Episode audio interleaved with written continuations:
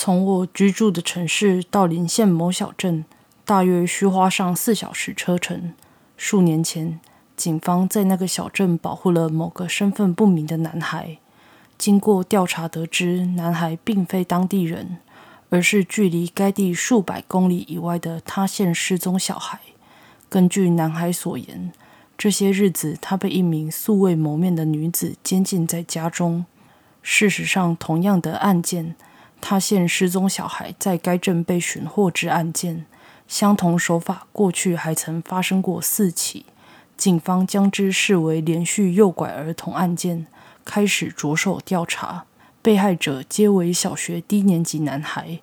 不过，该案件奇特之处在于，男孩们身上皆无外伤，犯罪者似乎并不想加害他们，也未向被害者父母要求赎金。监禁他们的房间窗户被密封，为了不让男孩们看到外头景色，但是房内装有电灯，也按时供应三餐。甚至连电视、书本、漫画和游戏皆一应俱全。诱拐他们的女人并没遮掩自己的脸，她不叫男孩的本名，而是唤他们圈圈，并且要求孩子们陪她说话。几天之后，女人会开车将睡梦中的孩子载到郊区释放。警察依据被害男童的证词。锁定镇上某位女性居民为头号嫌疑犯，她独居在郊区的老房子。诱拐案件发生之前，她的孩子因不明缘由被举报为失踪人口。警方认为她是因为想念失踪的儿子才会犯案。后来，警方也曾查访女子家中，但本人早已消失无踪。他们在老房子里发现疑似用来监禁男童的房间。房里留有写着“我要去儿子身边”像是遗书内容的纸张，以及向被诱拐的男童们道歉的信件。圈圈是他儿子的昵称。被诱拐的男童们一致表示，虽然很害怕，不过女人非常温柔。该名变成失踪人口的女人及她的儿子，至今仍未被寻获。由于整起事件扑朔迷离。当时还被某些媒体大肆报道了一番，成名的代价就是案发地点的老房子变成废屋后，经常有些流言蜚语传出，像是半夜会听到亲子对话的声音，或是失踪的孩子变成了幽灵了等等，根本无法证实的谣言。有人在敲门，刺眼阳光从窗帘缝隙中钻了进来。墙上时钟的短针正要走过十一，我躺在床上，两手向上伸了个懒腰，大概是客人或宅急便之类的吧。叩叩叩叩，敲门声听起来很催魂。来了！我用门外人也能听到的音量大喊，依依不舍地奋力从床上爬起，走去开门途中，顺便照了下洗手台的镜子。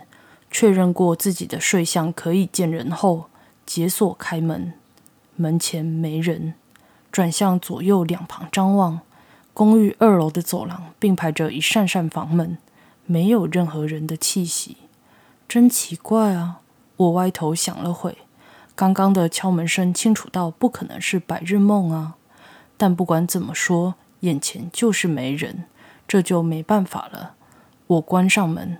边打哈欠边转身准备睡回笼觉，叩叩，背后传来敲门声的同时，我跟着回过身去，真的有人在敲门，来了来了！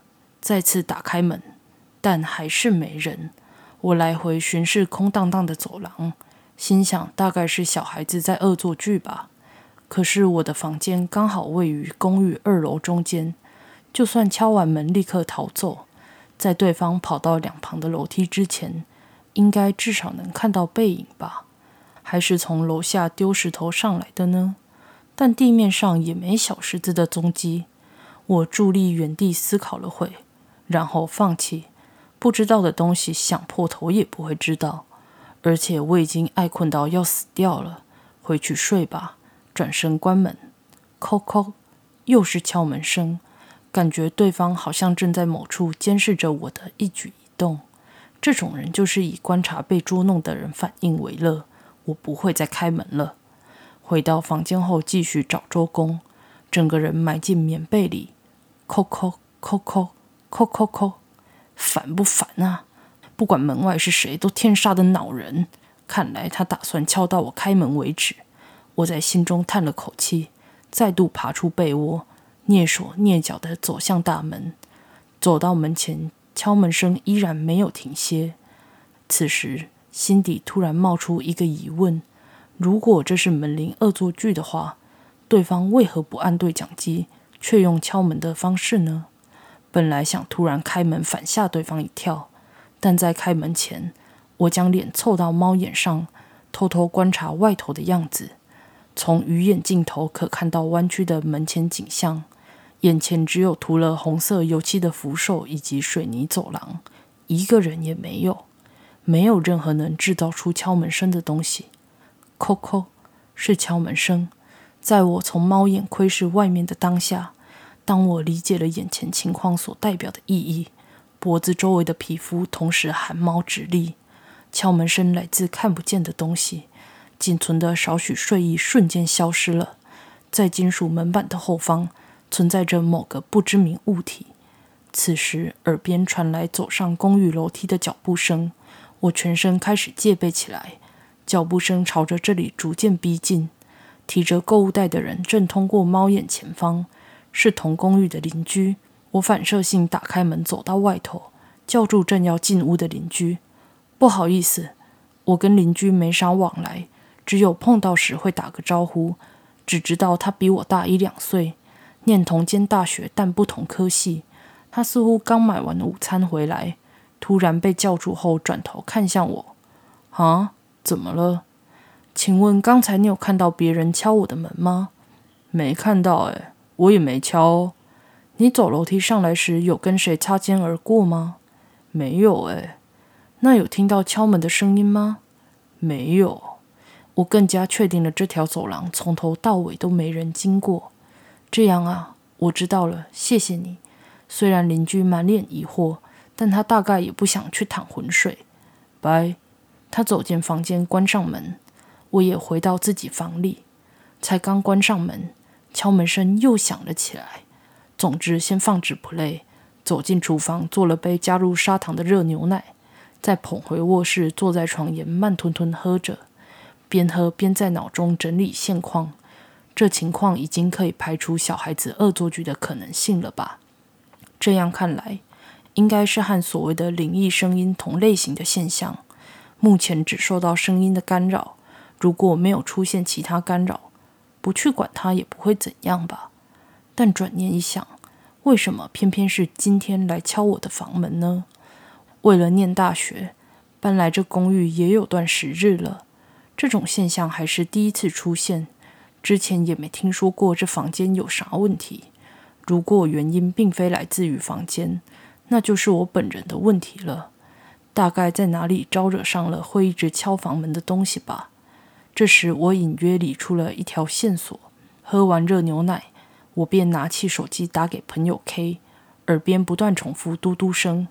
结果 K 没接电话，可能还在睡吧。K 是个公认的灵异迷，所以我才想找他商量。再接着打给另一位友人 S，嘟嘟声响了一会儿后。干嘛？传来 S 的声音。啊，S，是我啦。废话，我知道，有事快说。S 的声音听上去有些不爽，看来我吵醒他了。那我就说一句，你可以再在我过去昨天试胆的地方吗？距离现在数小时之前，我 K 和 S 三个人大半夜跑到离这里超级远的小镇，那边有个老房子。传说会出现女人和小孩的幽灵，我们就当做试胆兼灵异旅行。虽然我们常干这种事，不过那个小镇实在太远了，直到早上才终于回到家，所以我们三个今天才会爬不起来。在老房子啥都没看到，也没发生任何事，难道这就是传说中的跟回家吗？昨天呢？理由嘞？S 有些困惑。我将刚才的情况简单说了一遍。如果是灵异迷 K 的话，应该会很嗨。但 S 是个对灵异现象嗤之以鼻的人，所以我在说明时很抖，想着他不知何时会冒出一句无聊透顶，然后挂我电话。昨天 S 也没有要去试胆的感觉，还比较像夜间长途兜风嘞。啊，当然是如果你有空的话啦。你不行，我就自己搭电车和巴士过去。还好他没挂我电话，我一口气交代完后，还加上这句：“那你就去搭电车和巴士。”电话挂断了。也是啦，毕竟昨天的车程比想象中还要久，被拒绝也在我的意料之中。而且就连我自己也不明白为什么要再去一次。认真说起来，应该是想说自己被东西缠上了，只好去趟寺庙。或是转向医院求助，出现幻听该怎么办才对吧？叩叩，敲门声依然规律的持续响着。然而，我就是很在意。不知为何，我从未感到恶心、郁闷或厌烦。应该说，我心中萌生了追根究底的好奇心，或者该说是使命感吧。即使不像 K 那么热衷于灵异事物，我对那类东西也算颇感兴趣。而且事发地点还在自己居住的公寓，更加深我一探究竟的决心。单单声音干扰这点也让我很在意。正因为只有如此，才没啥危机意识吧。听见敲门声，门前却没人。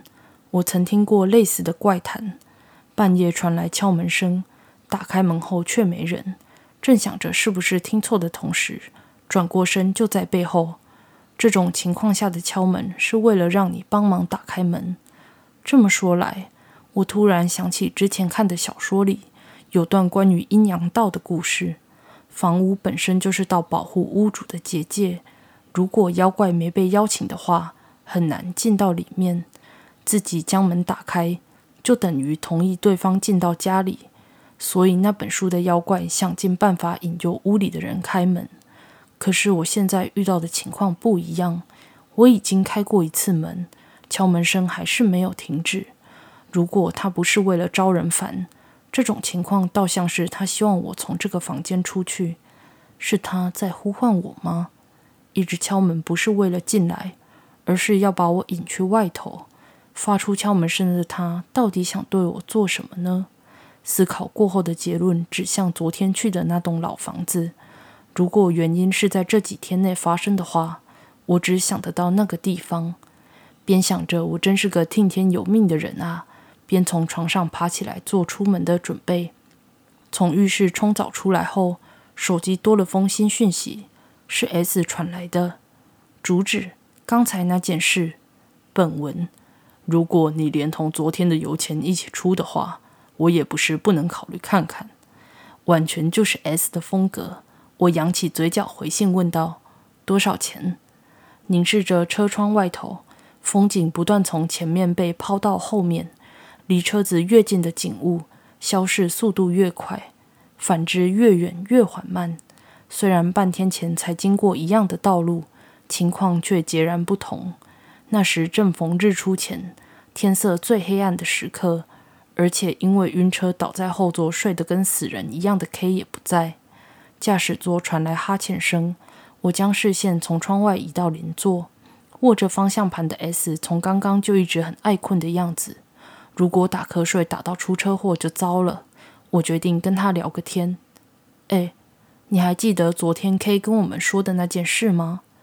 你说右拐案，大概记得吧？几年前，当我们还是高中生时，发生过连续诱拐儿童案件。我是完全没印象了。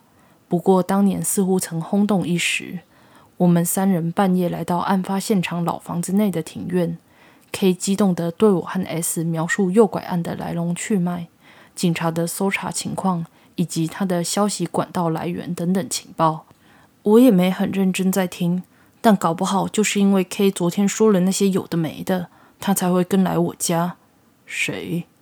刚刚跟你说的那个啊，敲门的家伙。S 打了个哈欠，不知道是爱困还是把我当白痴。为了这种事拜托你，真不好意思啊，害你连续开这么久的车。知道就好。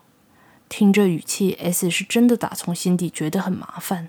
那你不要传讯息给我，不就没事了？顺带一提，他跟我要了四千四百八十元的油钱，看来他算盘打得很精，连八十块都算得出来。该说这人很精明，还是？是说我一直没问你，到了那屋子后打算怎么做？呃，我还没想到。搞屁呀！S 看着前方碎碎念，没办法啊，我真的还没决定该怎么做。可能会偷偷进去屋子里吧。我们昨晚只有在老屋外头参观，虽然不清楚现在有没有人在打理房子，内部被窗帘挡住也看不见。但里头的家具摆设应该完整的保留下来了吧？毕竟屋主目前失踪，哪天就回来了也说不定。你这是非法入侵住宅，我知道啦。不过啊，在对方先过来我家呼唤我的情况下，罪名还成立吗？首先，你的幻想会被无视，而且你说的情况是犯罪无误。哈，这样哦。你打算怎么进去？大门可是上了锁。的确，虽然听起来很像废话，但经过昨天的测试，那扇门没有钥匙就无法打开，也没有能够偷溜进去的窗户，除了一个地方，就是窗户被封住的房间。如果去敲门，里面应该会帮我开吧？我讲这句本来是开玩笑的，但 S 又打了个哈欠，似乎在确定我真的是智障。如果里面有人的话。花了几个小时，我和 S 终于抵达老房子所在的小镇。时间来到下午四点半，和昨天一样，我们将车停在离目的地有一小段距离的住宅区角落。到了，从这边走过去吧。他接着解开安全带，把座位放倒后闭上眼。看来他不想再甩我了，打算在车里补眠到我回来为止吧。过没多久，S 睁开眼。搞啥？快去啊！你知道在哪吧？S 一脸莫名，我立刻示意他等一下，安静点。我好像听到了什么，叩叩，是敲门声。他在示意我快点下车吗？你有听到吗？没有。S 摇摇头。是哦，如果过了今天情况没有改善的话，我还是去趟医院好了。喂。我抛下欲言又止的 S，走到车外，才刚走几步，就听到后面传来关车门的声音。转头一看，S 慢吞吞地、一脸无奈走出车外。从住宅区出发没多久，通往山上的斜坡旁出现了间屋子。这是我第二次拜访。只要转过身，我们停车的住宅区就尽收眼帘。这附近没有其他住宅，仿佛被排挤似的。老屋孤零零的伫立于此，屋顶铺盖着瓦片。从外观看来，屋龄应该相当久了。昨天晚上还没察觉，现在细看，到处都有岁月的痕迹。不过窗帘采用了现代风的款式，能感觉到数年前还有人居住在这。就屋子空间来看，光母子两人居住似乎稍显太大。我们穿过花圃杂草丛生的庭院，来到门前。大门样式为木质对开拉门，上头镶有毛玻璃。接下来要干嘛？我用力拉着木门，因为上了锁，理所当然打不开。昨晚也是如此，毕竟是敲门的家伙特地把我叫来这里，所以我才会怀抱一丝期望。看来事情没有这么简单。我默默地盯着大门看了一会儿，事情开端始于从我房门传来的敲门声，那声音呼唤着我。花了四小时再度回到这里。虽说开车的人是 S，门外也没装电铃。我轻轻敲了两下门，大门微微晃动，玻璃咔啦咔啦作响，叩叩，里面传来回应，沉闷的声响，和我在家里听到的敲门声非常相似。就算一切都是幻想，但这声音的的确确在呼唤着我。我对这点深信不疑。我看向后方的 S。有没有什么方法能进去里面啊？S 听完我的疑问，一脸麻烦死了的表情。他用非常敷衍的语气回道：“只要你想的话，进去的方法有好几百种。”我是还蛮想的诶 S 耸了耸肩，话先说在前头，不管用什么方法进去，都是罪证确凿的犯罪哦。我微微笑道：“现在才讲。”S 抬头叹了一口气：“唉，一会儿叫我当司机，一会儿叫我来开门，都是你的毛。”S 边碎念边走到门前蹲下，抓住门下方镶有玻璃、骨架较细的部分，他闷哼一声，用力往上抬，就像在拆卸纸拉门时，一口气同时抬起两扇门。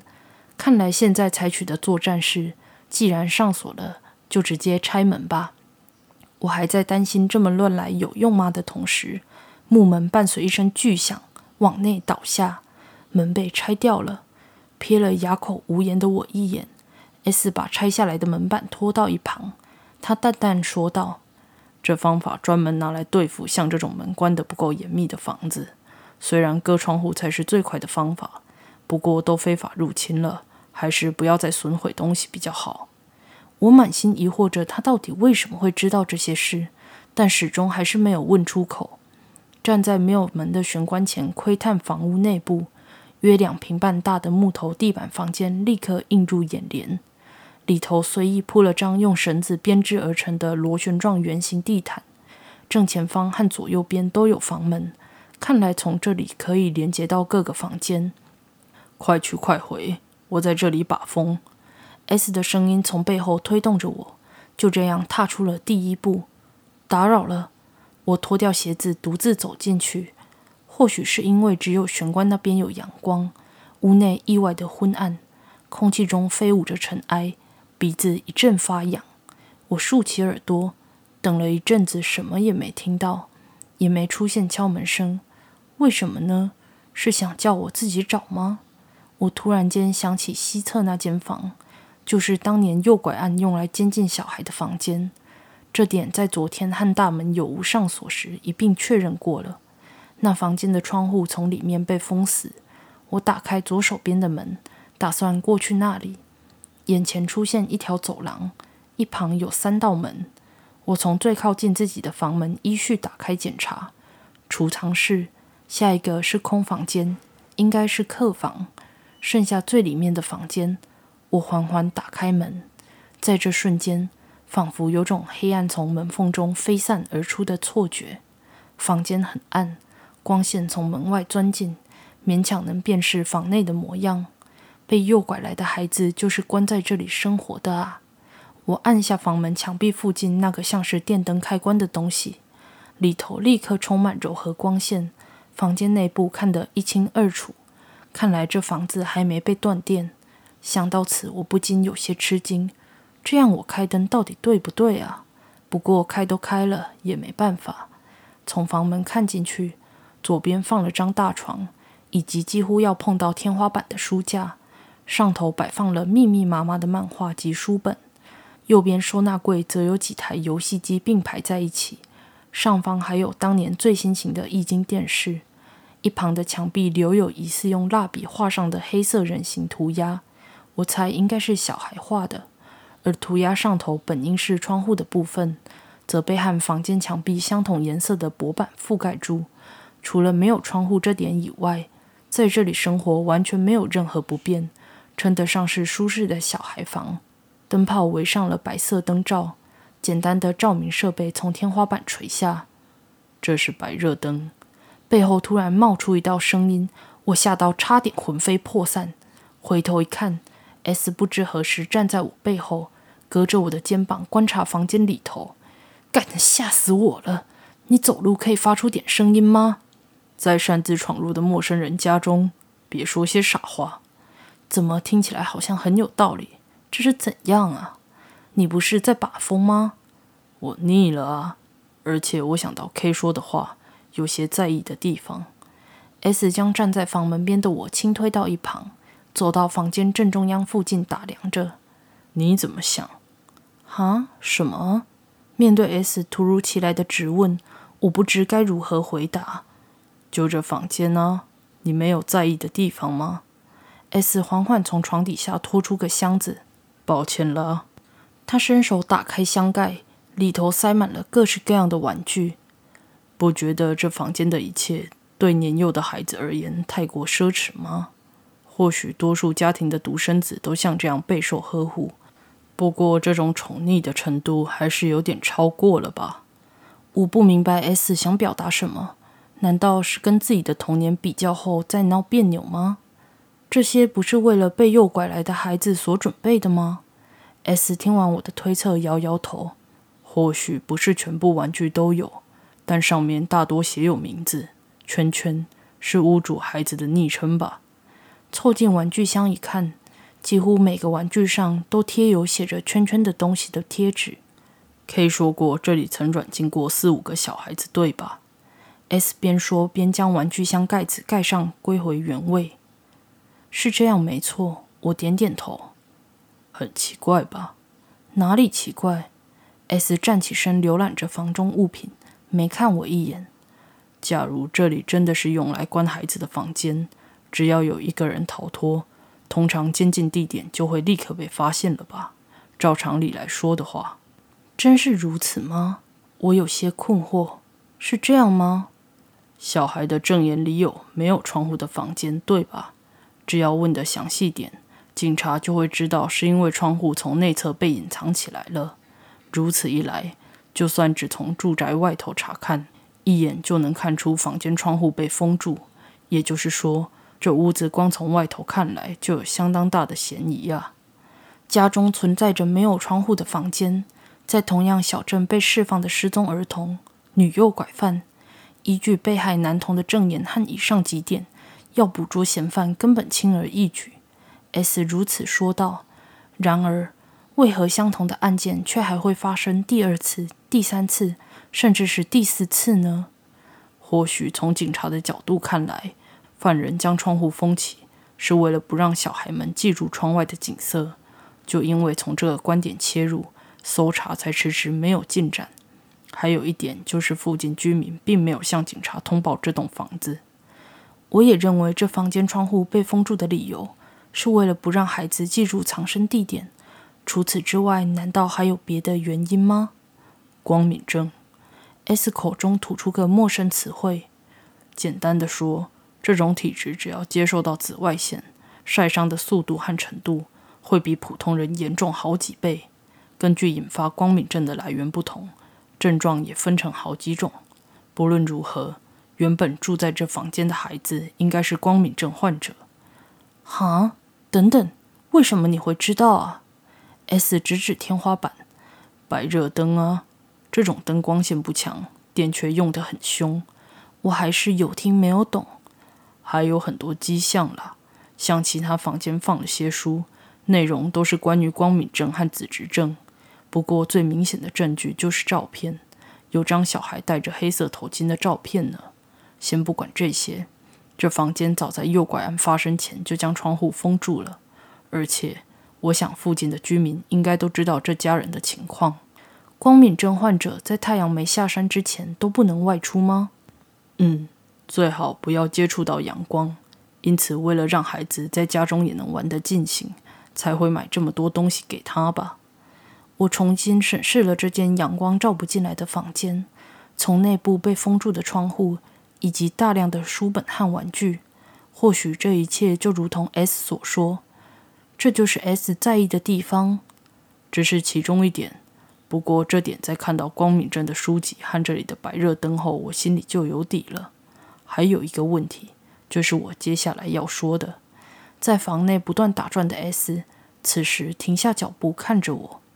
他是患有光敏症的孩子，需要躲避阳光才能生存的小孩，有可能失踪吗？就算他真的失踪了，到现在还没被找到。这是为什么？这个不就纯粹失踪了又还没被发现而已吗？不行吗？光敏镇小孩没办法跑多远，还有个可能就是被诱拐。但如果你是诱拐犯，你会想抓一个戴着黑色头巾、连脸都不知长怎样的孩子吗？这我哪知道啊！而且家长也没被勒索赎金，就只是失踪了，和这女人犯下的罪行一样。那 S 你怎么看？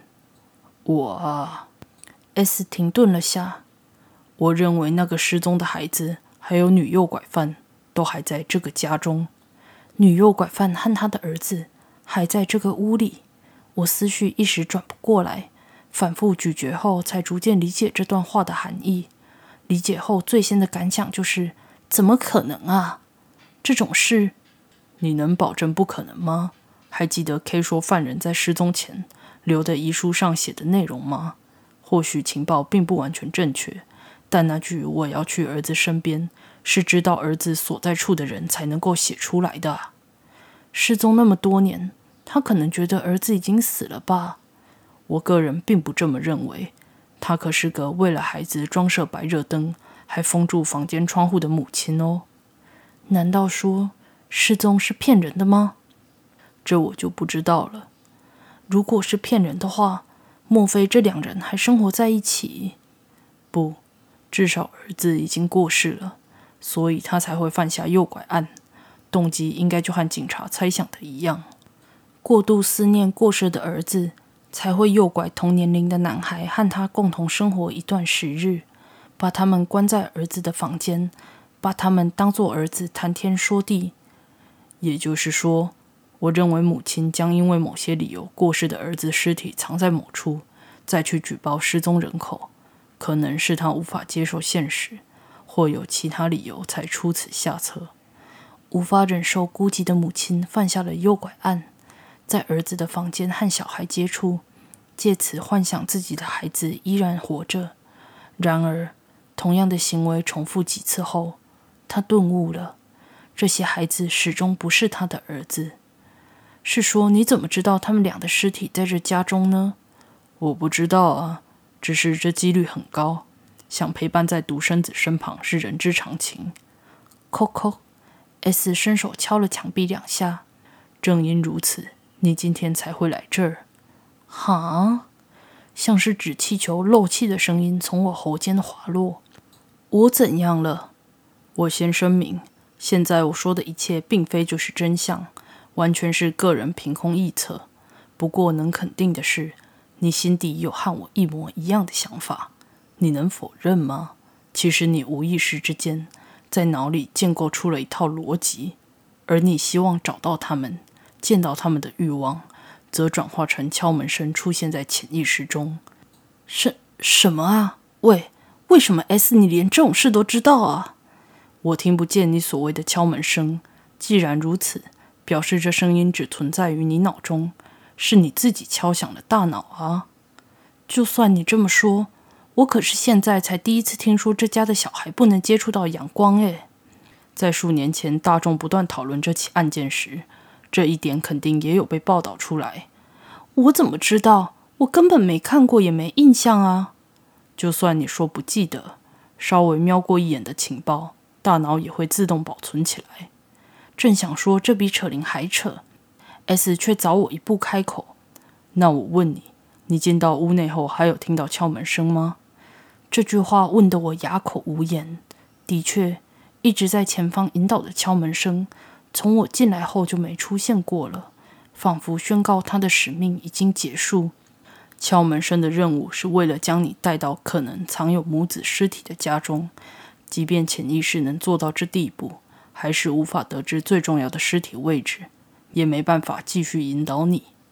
我闭上眼睛，往后靠着墙，身体像是瞬间失去了所有力气。S 轻笑着捶了下我的肩：“你已经听不到敲门声了吧？”开心一点嘛，这一段可以说给 K 听啊。完全没被安慰到，我无力笑着。结果就是我遵从自己的潜意识，白跑了超级大一段路。唉，回去吧。我默默点头，有气无力的跟在 S 后面准备回去。当初竟然还以为有人在敲门呼唤我，跟白痴一样。我努力让自己转换心境，至少今天有趟不可思议的体验。而且既刺激又精彩，被敲门声呼唤到这么遥远的地方来，才能因此窥探到事件背后所隐藏的秘密，就当成个难得的经验吧。回到玄关所在的房间，S 已经穿好鞋出去外面了。接下来得将拆下来的大门装回去才行。做事要有始有终嘛。放在裤袋里的手机突然开始震动，拿出来一看，是 K 打来的。该不会这么快就要跟他分享我的智障事迹了吧？我苦笑着对屋外的 S 示意，K 打来了，在玄关断插处坐定后按下通话键。哟，是我，你中午有打给我吧？啥事啊？K 的语气听起来很愉悦。哈，你该不会现在才起床吧？不行吗？现在已经快下午五点了，睡太久了吧？你以为现在几点啊？已经要傍晚了哎！啰嗦你，怎样找我干嘛？我一时之间有些词穷，瞄了 S 一眼，他正转向旁边打哈欠。敲门声，哈？敲门啊，敲门！我被敲门声搞到神经衰弱了啦，真是够了！我自暴自弃的啊哈哈大笑，跟着用拳头抠抠抠轻敲着地板，真是精彩的字表啊！连自己都觉得可笑，可笑到笑了出来。我边敲地板边笑，下一秒笑容却僵住了。电话另一头的 K 还在说话，但我一句也没听进去。我敲了敲地板，叩叩，再敲一次其他位置，叩叩。我站起身来挂断电话。连接着室内外的两平半房间里铺着地毯，如同刚进来房子时看到的一样，漩涡状的圆形地毯。我轻轻掀起地毯一角，地毯下方是木头地板，上头有道半张榻榻米大的门。心跳声不断回荡在耳边，明明脑中的思绪已多到满出来，却什么都没法思考，必须抓住把手将整个门板提起才能打开。在这下方藏着什么？门是为何而存在？我伸手敲了敲门，叩叩，和我至今为止听到的敲门声一模一样。为什么？为什么我能够听到这个声音？倘若真如 S 刚才所说，那我就不可能凭空创造出自己从未听过的这个声音才对啊！叩叩，现在的声音并不是我发出的，直至目前为止，这是最微弱却也最清晰的敲门声。绝对不是大脑自行创造出的声音，耳中鼓膜也清楚感受到微弱的震动。我拉住把手，将门抬起。这道门相当沉重，不停嘎吱作响，如同水井深处漆黑的门下空间终于现出全貌。腐朽味伴随阴凉气息从底下窜起，止不住的战斗，全身起了鸡皮疙瘩。我拉起内侧支架，固定住快要掉下去的门板。你在干嘛？S 不知何时又从大门回到屋内。我盯着洞穴深处，没有回答。这个应该是玉窖吧？玉窖就跟它的名字一样，在地底挖个天然仓库来保存玉类。某些老房子里会设置这种空间。是说你怎么找到这的？S 的声音传进耳中，但我的视线依然无法从洞穴深处移开。S。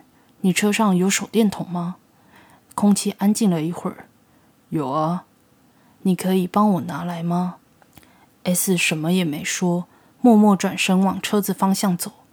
过没多久，S 拿了两个手电筒回到老屋。他站在门边抛了一把过来。谢啦。测试过手电筒没有故障后，我再次走回洞旁。光线洒落进玉窖深处，看来这里比我预想的还大。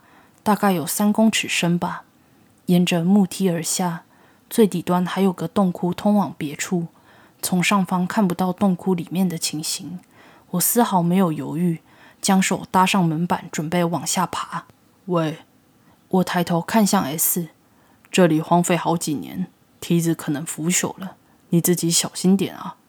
OK，脚踏上梯子，第一步最为谨慎。看来梯子没有腐朽。第二步，第三步，我慢慢下到玉窖深处，整个人完全进到玉窖后，也看不见自己的脚了，只能凭感觉爬下梯子。没多久，脚底感受到了地面的触感，里头相当寒冷。这里感受不到任何湿气。原来如此，的确是保存食材的最佳地点。我摸索口袋，取出始终没关上的手电筒，将光源照向一旁洞窟。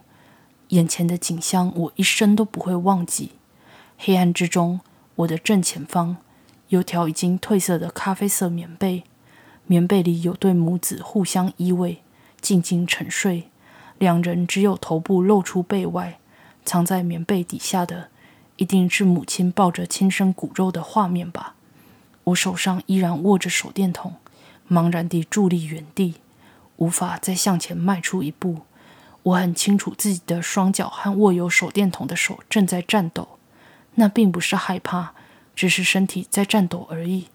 我转过身背对他们，几乎无法呼吸。这瞬间，我才明白自己正在哭泣，没有发出任何声音，只任凭眼泪不断掉落，滚烫的泪水，脸颊传来阵阵热度。不是害怕，不是难过，也不是感动，我自己也说不上来。如果硬要形容的话，是因为疼痛，内心深处仿佛被成群老鼠啃食着，类似这样的心情。头上传来手电筒的光线，是 S，我知道他在照我，立刻低头擦掉脸上泪水，身体也不知不觉停止了颤抖。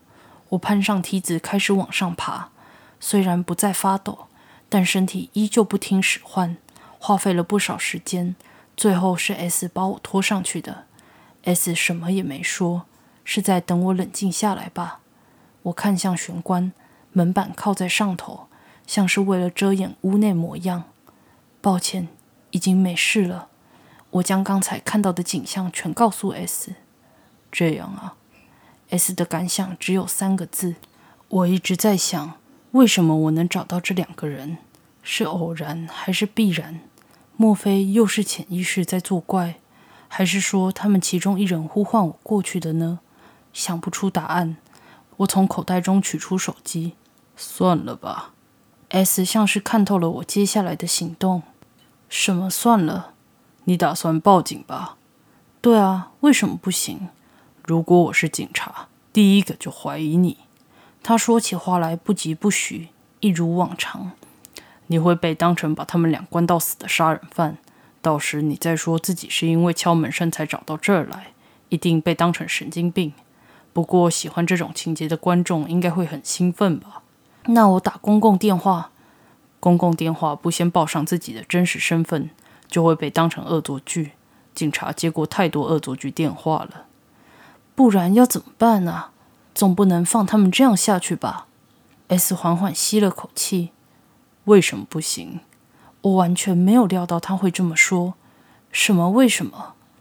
我觉得没什么不好的，让他们维持两人世界也不是什么坏事吧。脑中顿时浮现他们的身影，两人相偎相依，盖着同一条棉被长眠。将藏身之处告诉外人的话，是否等于拆散这两个人呢？为什么不行？对啊，为什么不行呢？我找到了答案。还是不行，报警吧！母亲想要守护疾病缠身的儿子，想让所有危险都远离他。但儿子是怎么想的呢？生前待在没有窗户的房内，被母亲守护着，就连死后依然被母亲抱在怀里。那个啊，你可能会觉得我讲不听，但我认为应该是那个男孩发出敲门声呼唤我的，敲击御教门的声音。即便微弱，却很清晰。或许他本身在宣告着：“我想出去吧。”那孩子生前因为疾病无法擅自外出，死后的灵魂总该得到自由吧？不过被母亲如此呵护的拥抱着，他根本无法自由。所以该怎么说嘞？母亲不离开孩子也是不行的吧？讲到最后，自己都害羞起来了。S 只是默默听着，唉。他吐了口气，不知是哈欠还是叹气。孩子不懂父母心，然而父母也不懂孩子心。S 呢喃着：“我知道了，你就照自己想的去做吧。可是不要直接报警哦。为了素昧平生的母子，不需要牺牲到那种程度。到底该怎么做呢？”当我思考着方法时，S 突然起身，一只脚伸进还未关上的浴窖。你要干嘛？他瞥了我一眼，身体已经下去了一半。交给我就对了。他说完便迅速往下爬。我看着洞穴下方，还是不知道 S 在干嘛。是说 S 待在那种地方没事吗？片刻过后，S 回来了。他的表情如同预料地有些动摇，但还不到我那么夸张就是。不愧是用来保存东西的地窖，不止玉雷，连人类都可以保存。接下来，S 拿出手机，在家中到处拍，也拍摄了玉窖从上看下去的样子。最后走到外头拍摄老屋整体的模样，才终于结束作业。这样就差不多了。喂，来帮我把门装回去。我们将大门恢复原状。本来想说都可以拆掉了，装回去应该也很简单吧。结果却花了比想象中还久的时间。终于把门装好后，已经过了下午五点半，天色逐渐昏暗，耳边还听得到乌鸦叫声。S 面对房屋行了个礼，我也跟着照做。然后我们离开了仍然居住着一对母子的老房子，走回车子途中，S 突然说：“回家路上去一下网咖。”S 啊，你没问题吗？不是很想睡吗？没问题，只要想到刚刚的画面，就会醒过来了。从 S 的表情无法判断他是不是在说笑。我突然想到，挂了 K 电话后。手机就一直处于关机状态。开机后，整排未接来电都写着 K 的名字。因为打电话太过麻烦，所以我传了讯息过去。大概四五个小时后会到你那儿。因为我现在很累，拒绝回任何电话和讯息。接着再度关机。这时太阳已经完全下山了，夕阳在空中留下一抹橘色余晖。到网咖后要干嘛？回家路上，我开口询问 S：“ 没什么，不是什么大不了的事，只是把照片和虎兰经验文一起抛上揭示板而已。当然，关于之前诱拐案的来龙去脉、非法入侵的过程以及发现尸体的情景会照实写。接着就等爱看热闹的乡民帮忙报警。你拍了照片哦？不该拍的没拍啦，我也没那心情。这样不要紧吗？”直接把文章和照片 mail 给警察不是比较快？感觉会掀起不必要的风波。不这么做并不是故意要让警察难看，而且 mail 通报只适用于发生在网络的犯罪行为，不需要担心。我会准备别的计划，确保这消息能传到警方那。